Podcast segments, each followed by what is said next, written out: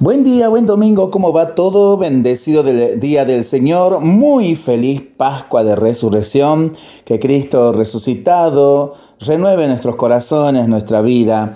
Y aquí dándome una vueltita para invitar a que juntos oremos desde la palabra de Dios.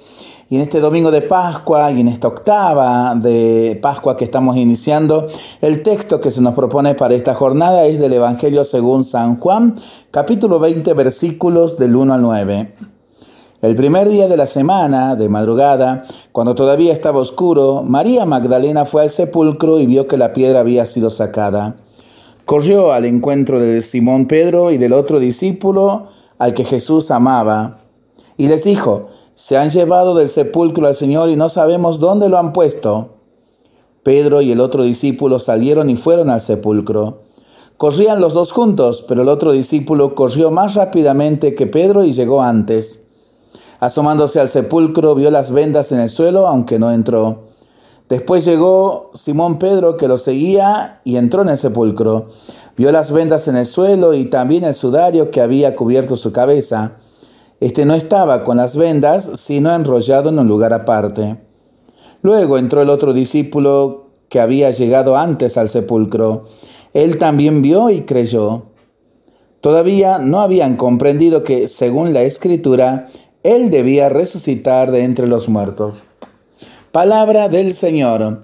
Gloria a ti, Señor Jesús. La experiencia de los discípulos y de la Magdalena tras la muerte de Jesús es tremendamente humana. ¿No te ha pasado más de una vez que la vida pega un giro imprevisto y se te esfuman las esperanzas, las ilusiones y la vida? Apenas queda la añoranza, la tristeza, una tumba vacía que huele mal y en la que ya no hay nada más que recuerdos. ¿Te habrá pasado alguna vez que lo más importante, nuestros ideales y proyectos, nuestros sueños e ilusiones, se nos quedan enterrados bajo una losa que no hay quien mueva?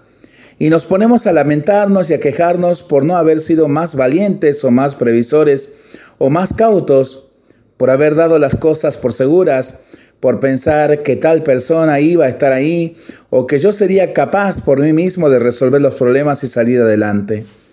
Y de pronto nos vemos paralizados, sin saber quién podría retirar la losa, quién o qué podría devolvernos la esperanza.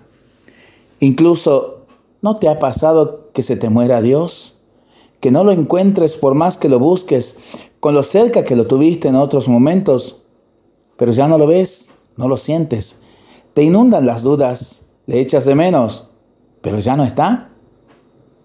Decía bellamente el Papa Francisco, a veces la oscuridad de la noche parece que penetra en el alma, a veces pensamos ya no hay nada más que hacer y el corazón no encuentra más la fuerza del amar o de amar. Pero precisamente en aquella oscuridad Cristo enciende el fuego del amor de Dios.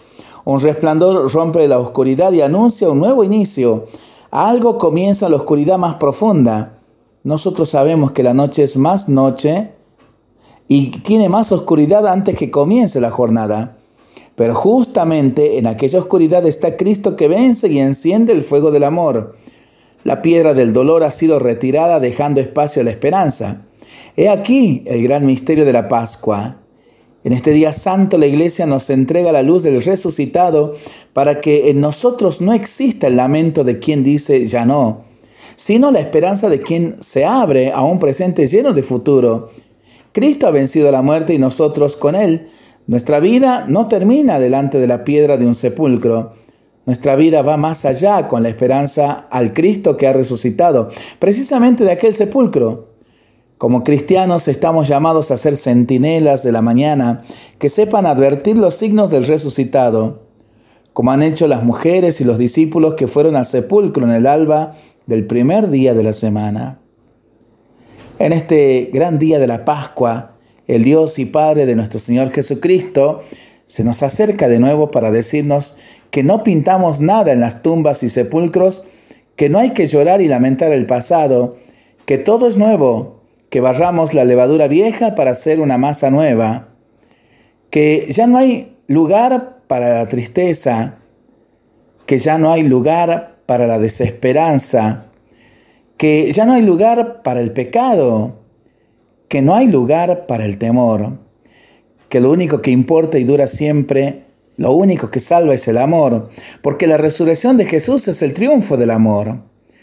Por eso, querido amigo, querida amiga que estás escuchando este mensaje, alégrate hoy todos los días, dedícate a sembrar semillas de evangelio, compromete tu vida en el proyecto de mi Hijo Jesús.